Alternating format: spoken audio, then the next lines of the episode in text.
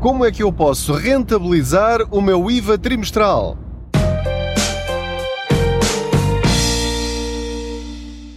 No fundo, todos procuramos o mesmo no smartphone: melhor câmera, mais memória, maior ecrã, mais cores e que seja inovador e resistente. Será pedir muito que ele seja dobrável? Acho que não. O futuro chegou e com ele a nova geração de smartphones dobráveis Samsung Galaxy Z Flip 3 e Z Fold 3. Saiba mais em samsung.com. Olá, este é um marco histórico na história deste podcast porque é o primeiro Pedro Responde. Enfim, não, não sei que nome é que é de dar a isto, mas eu pedi-vos para enviarem as vossas perguntas em áudio e recebi a primeira pergunta. Portanto, esta é a primeira de todas e é do Nuno Martins. Ele identificou-se, fez a pergunta, ele é trabalhador independente, passa recibos verdes e, portanto, ele fez uma pergunta. Já vamos ouvir essa pergunta. Espero que vocês, a partir de agora, comecem a enviar muito mais perguntas sobre aquilo que vocês entenderem, desde que tenha a ver com finanças pessoais ou a forma como nós gerimos o nosso dinheiro. Portanto, esta é a primeira pergunta a que eu respondo aqui no podcast. Perguntas feitas com a vossa voz, ou seja, isto passa a ser realmente uma conversa, porque vocês já sabem que este podcast é gravado enquanto eu faço as minhas viagens de carro, portanto aproveito o meu tempo para partilhar convosco o conhecimento que tenho e que vou adquirindo. E uh, digo sempre que vocês podem comentar, como vocês entenderem, nas plataformas em que estão a escutar, mas agora já começo a ouvir as vossas vozes, isto é absolutamente extraordinário. Vamos à pergunta. Nuno Martins, força! Caro Pedro, queria saber, na sua opinião, o que fazer, eh, no meu caso, como trabalhador independente, relativamente ao, aos valores do IVA que recebo e que trimestralmente tenho que pagar. Na sua opinião, qual é que seria a melhor solução para, durante os três meses em que esse dinheiro está na minha conta, o rentabilizar para, de alguma forma, uh, poder retirar o benefício máximo desse valor? Muito obrigado. Obrigado, Nuno. Foste o primeiro corajoso uh, a enviar uma pergunta em áudio. Como é que vocês podem fazer isto? Uh, gravam com o vosso gravador no telemóvel, gravam um fecheiro, repetem as vezes que quiserem, um, ou se enviarem com enganos, desde que esteja lá no meio a pergunta certa, eu depois corrijo, corto, não é? Não há problema nenhum, e enviam para o e-mail info.contaspoupanca.gmail.com ou então na página de Facebook do Contas Poupança. Têm lá mensagem, enviam a mensagem. No telemóvel ou no tablet, eh, ao dizerem que querem enviar uma mensagem, podem enviar uma foto, podem enviar o texto e têm lá o símbolo do microfonezinho. Carregam no microfonezinho, fazem a vossa pergunta. Se não quiserem ser identificados, digam que uh, querem ficar anónimos e, portanto, inventamos um nome e eu digo que a pessoa quer ficar anónima Uh, e envia, e eu recebo e depois avalio se, se essa pergunta eh, é respondida ou não e terei muito gosto em ouvir as vossas questões. Não tenham medo de perguntas consideradas básicas. Nesta fase e com o objetivo que eu tenho para este podcast e para o conceito do Contas Poupança, não há perguntas demasiado simples nem perguntas demasiado básicas. Estamos aqui para aprender a partir do zero. Aqueles que já sabem muito sobre isto, este blog, este podcast, estas reportagens não são para eles. Eles já sabem tudo, perfeito. Têm outros onde podem aprender coisas muito mais profundas. Vamos então à resposta, Nuno. Sendo que, obviamente, já sabem que podem concordar ou não e podem até acrescentar outras alternativas, mas eh, daquilo que eu estive a pensar como resposta para esta dúvida do Nuno, queria fazer aqui uma breve introdução, eh, porque eu não tenho falado muito ao longo do tempo sobre a situação dos recibos verdes, dos trabalhadores independentes. E de facto, eles têm uh, circunstâncias muito, muito específicas quando falamos de finanças pessoais. A primeira grande diferença entre quem trabalha por conta de outrem e quem é trabalhador independente é que, enquanto eu sei quanto é que vou receber ao fim do mês e os descontos para a Segurança Social são feitos automaticamente e eu recebo o meu salário líquido, certinho, esperamos nós, todos os meses, incluindo o subsídio de férias e o subsídio de Natal, quem trabalha a recibos verdes esquece isto tudo. Isto não existe. Não há segurança nenhuma e a instabilidade dos rendimentos é total. Portanto, quem passa recibos verdes, exclusivamente, nunca sabe quanto vai ganhar este mês. A única coisa que sabe é quanto é que ganhou no passado, no mês passado, nos últimos seis meses, no último ano e assim sucessivamente. Portanto, só pode viver planeando, tendo em conta o passado. Quando começa a fazer eh, previsões em relação ao futuro, já sabe que basta haver um pequeno ou médio ou grande imprevisto, tipo esta pandemia, para ficar tudo de pantanas. O que é que isto exige? Exige que quem é trabalhador independente, obviamente não pode ter um fundo de emergência igual, do mesmo valor, que alguém que tem um salário fixo com a perspectiva de manter esse trabalho durante muitos anos. Por exemplo, um funcionário público, se calhar, não precisa ter um fundo de emergência tão grande como alguém que não tem tanta segurança no emprego, mesmo trabalhando por conta de outrem. Já nem falo dos recibos verdes. Portanto, quem tem recibos verdes, obviamente, tem de ter um fundo de emergência de um ano ou mais Veja-se o que aconteceu com esta pandemia para lidar com qualquer imprevisto. Mas pronto, isto já, já estou aqui a divagar um bocadinho.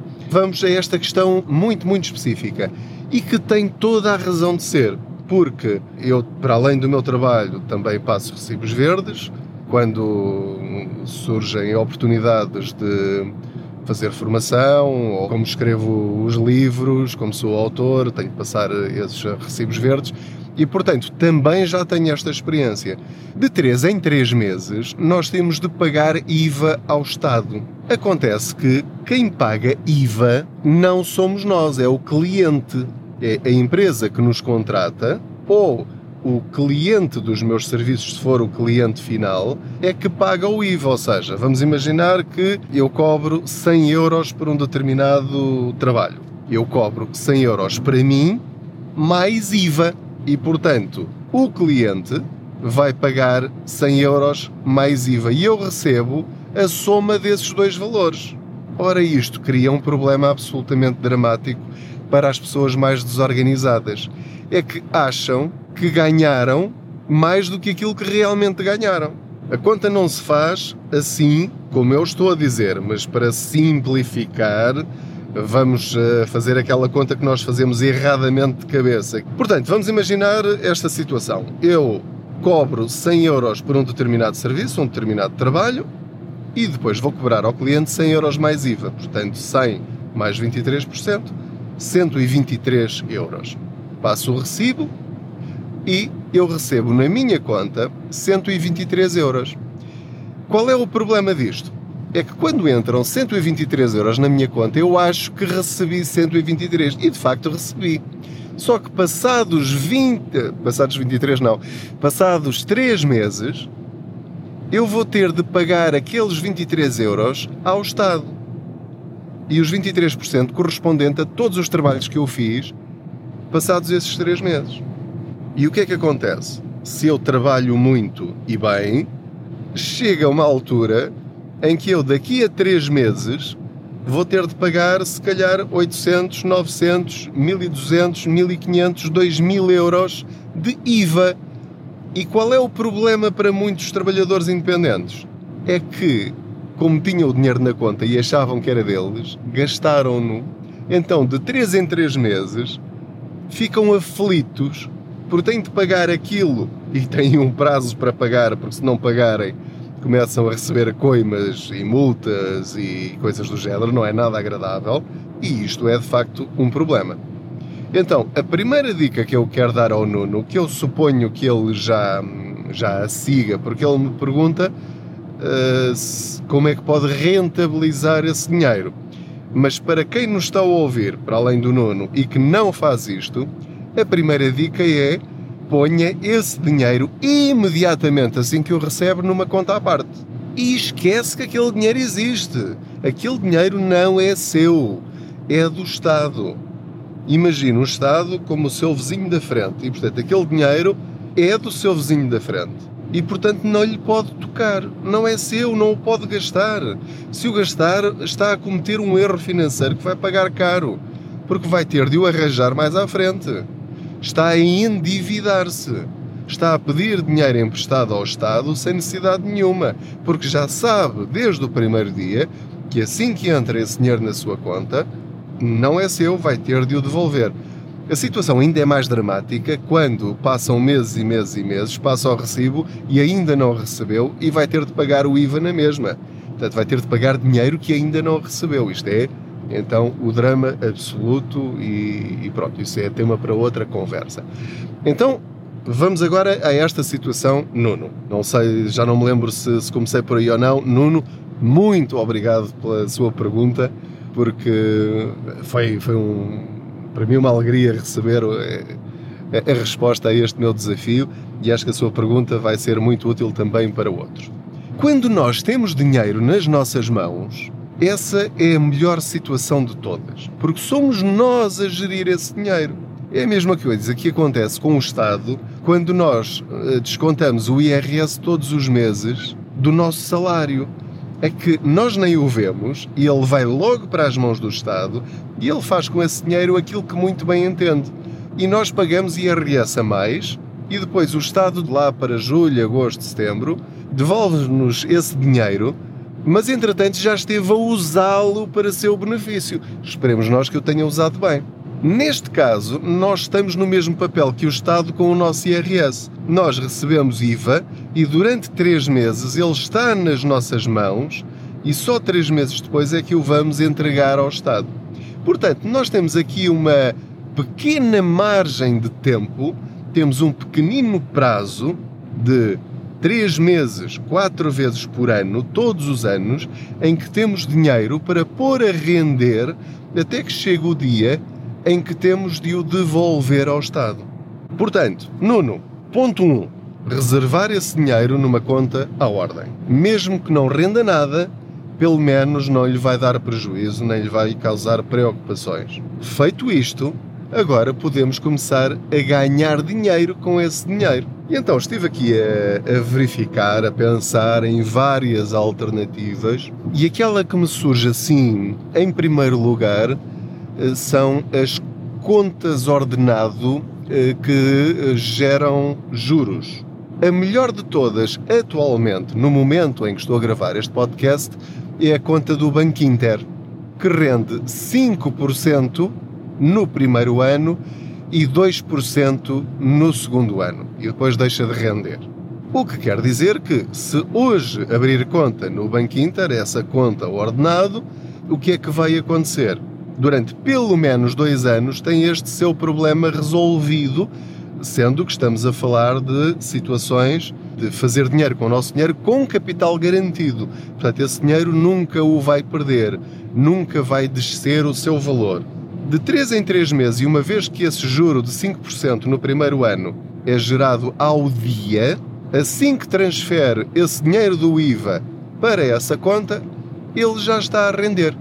Quando o tirar de lá para pagar ao Estado, é feita a conta e, portanto, depois eh, acho que esse juro é pago semestralmente eh, e, portanto, seis meses depois vai receber o valor correspondente a todos os euros referentes ao IVA e não só que tiver posto nessa conta. Como é que funciona esta conta? Para receber esses juros e só pagam 5% no primeiro ano até ao limite de 5 mil euros, portanto será muito bom se tiver lá 5 mil euros em IVA. muito bom. Uh, seria bom sinal para si, Nuno. Portanto, esta é a primeira solução que me surge para lhe dar como alternativa para fazer o seu dinheiro render enquanto está parado durante 3 meses. Tem de fazer, para isto funcionar, portanto, o limite é 5 mil euros e vai ter de fazer uma transferência mensal como se fosse o seu ordenado, de no mínimo 800 euros todos os meses. Assim que interromper essa transferência automática de 800 euros, acabam esses juros de 5%. Portanto, se isto for prático para si, é uma alternativa. Isto que lhe estou a dizer não invalida, não pode invalidar que contacte o banco e se informe sobre as condições, porque pode, entretanto, ter alterado ou pode haver aqui outros detalhes que, que não estou agora aqui a referir. Não estou a vender esta conta de, de forma alguma, estou a dizer-lhe que eu próprio utilizo essa conta neste momento como meu fundo de emergência. Portanto, é lá que está o meu fundo de emergência, parte dele para ganhar esses 5% no primeiro ano, 2% no segundo, sem eu fazer rigorosamente nada e com o capital completamente garantido. Portanto, pode servir perfeitamente para colocar lá o seu IVA a render. Segunda alternativa, e que tem justamente a ver com eh, esse prazo dos três meses. Há vários bancos pequeninos, muito pouco conhecidos, que fazem eh, depósitos promocionais justamente de três meses e de seis meses para novos clientes. Portanto, se estiver na disposição de correr esses bancos todos, pelo menos durante um ano, um ano e meio, vai poder pôr o seu IVA nessa conta a render e passados os três meses levanta esse dinheiro, ganhou algum dinheiro com isso e paga novamente ao Estado o IVA que tem de pagar. Outra alternativa ainda são os certificados de aforro. Os certificados de aforro, assim que os faz, o mínimo é 100 euros e rendem 1% mais a Euribor. Como a Euribor está negativa, mas eh, não pode baixar de zero, portanto está a render muito pouco, mas é melhor do que nada, é melhor do que um depósito a prazo. Se bem que fazer um depósito a prazo de 3 meses também não faz sentido nenhum. Portanto, pode começar a fazer este esquema, este processo de, sempre que tem 100 euros de IVA, fazer um certificado de aforro. Passados 3 meses, já pode levantar e rende aquilo que render. Sendo que estamos aqui a falar de um valor inferior a 1%, eh, depois ainda tem de retirar os 28% da taxa liberatória, portanto estamos a falar sempre de valores muito, muito pequeninos. Agora vamos complicar aqui um bocadinho mais a coisa. O IVA é dinheiro que é pago pelos clientes e pelas empresas e que eu tenho na minha mão. Portanto, é dinheiro emprestado de graça. O problema é que é só durante 3 meses. Pela minha experiência, a forma mais rentável que nós temos de fazer o nosso dinheiro trabalhar para nós é com produtos financeiros que não têm capital garantido. Portanto, estamos a falar de produtos em que põem lá o dinheiro e que sofrem alguma volatilidade. Ou seja, há dias em que valem mais do que aquilo que lá pôs, há dias em que valem menos do que aquilo que lá pôs. E isto normalmente aplica-se a períodos de médio longo prazo. Estamos a falar de 3 anos, 5 anos, 10 anos, 15 anos, para de facto aquilo crescer bastante e suportar essas volatilidades. No entanto, há alturas nos mercados, como por exemplo agora, no momento em que estamos a gravar este podcast, o mercado, os mercados estão a crescer há vários meses consecutivos, apesar desses altinhos e baixinhos, não é? O que quer dizer que, neste momento, se eu aplicar, vamos imaginar, 800 euros de IVA hoje numa corretora como a de Giro ou outra equivalente e aplicar, por exemplo, num ETF que não tem comissões de manutenção eh, ou não tem comissões eh, de todo, há, há ETFs que são grátis ou tem uma comissão de gestão de 0,3, 0,4, enfim, valores muito, muito baixos. Por exemplo, o ETF do SP500 ou o MSCI, portanto o, World, o, o ETF que acompanha o conjunto das bolsas mundiais e que estão extremamente diversificados e que nunca sobem muito, mas também nunca descem muito, a não ser que haja uma crise global, pode aproveitar momentos de crescimento em que em 3 meses pode crescer 5 ou 6 ou 7%. Também pode não crescer nada, pode só, pode só crescer 1 ou 2%, ou, e é isto que eu lhe quero dizer, pode também chegar ao fim dos 3 meses e estar a perder. Pode estar a perder 1, 2, 3, 4, 5, ou 6, ou 7 ou 8%. Isto é para pessoas que têm um perfil de investidor mais arriscado e que o podem fazer.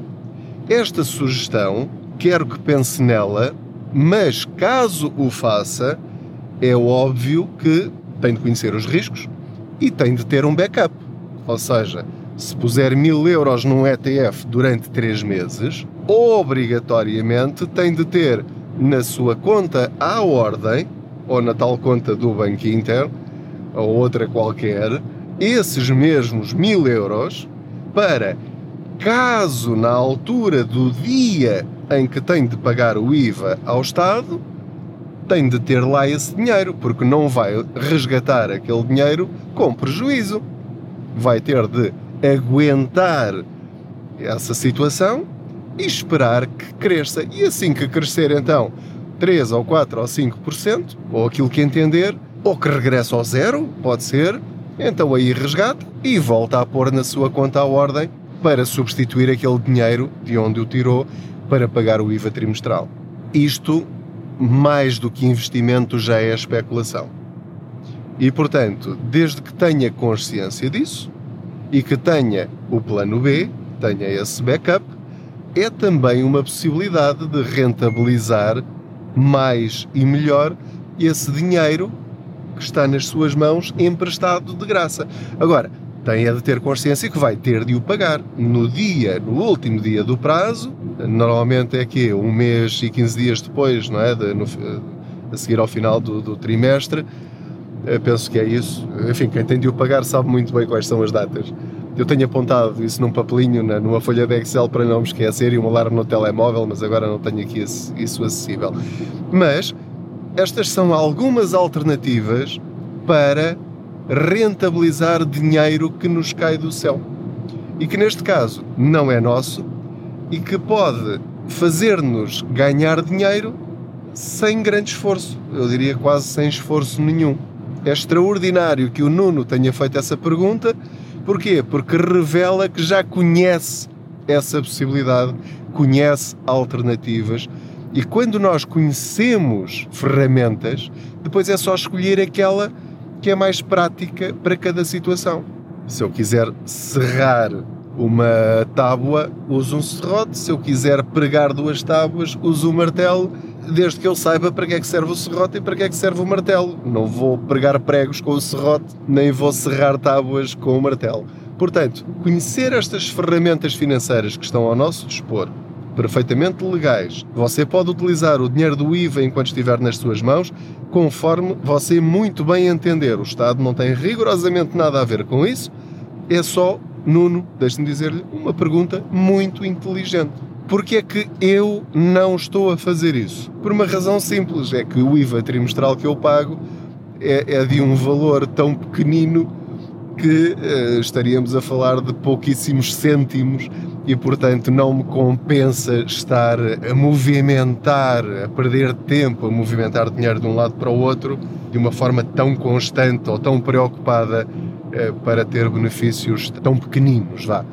Falando de milhares de euros, sim, já vale a pena pensar então nestas alternativas. No meu caso pessoal, assim que eu recebo o IVA, pego nesse valor, tenho uma folhinha de Excel anoto o valor, transfiro o dinheiro para uma conta que serve para isso, não apenas para isso, mas para onde eu ponho todo o dinheiro que eu já sei que vai ter destino lá mais para a frente.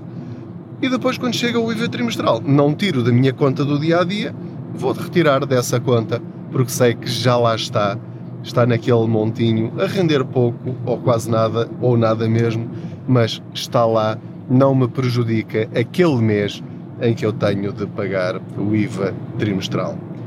Nuno, espero ter respondido à sua pergunta. Mande-me um e-mail para o mesmo sítio para onde enviou o seu fecheiro de áudio com a pergunta e diga-me se respondi ou não à sua pergunta ou se ainda se lembrou de qualquer outra alternativa que não me tenha recordado agora, enquanto estou a conduzir e que possa ser também uma outra opção a acrescentar. mas já tem aqui algumas alternativas para pensar nelas. Muito obrigado ao Nuno, muito obrigado a todos os outros que nos acompanharam nesta boleia financeira. Fico a aguardar pelas vossas perguntas. Em áudio, vai ser um prazer ouvir-vos, para não ser só eu aqui também a falar, não é? Eh, muito obrigado, não se esqueça de seguir este podcast carregando aí num botãozinho qualquer que diz seguir ou follow, se estiver em inglês, de seguir as dicas no blog www.contaspoupanca.pt, no Facebook, no YouTube, no Instagram. Lá estamos sempre que eu encontro uma dica que nos pode ajudar a ter mais dinheiro ao fim eh, de, de cada mês ou ao fim do dia. Lá estará. Obrigado pelas vossas críticas, sugestões, elogios. Boas poupanças. Até à próxima viagem financeira. No fundo, todos procuramos o mesmo no smartphone: melhor câmara, mais memória, maior ecrã, mais cores e que seja inovador e resistente. Será pedir muito que ele seja dobrável? Acho que não. O futuro chegou e com ele a nova geração de smartphones dobráveis Samsung Galaxy Z Flip 3 e Z Fold 3. Saiba mais em samsung.com.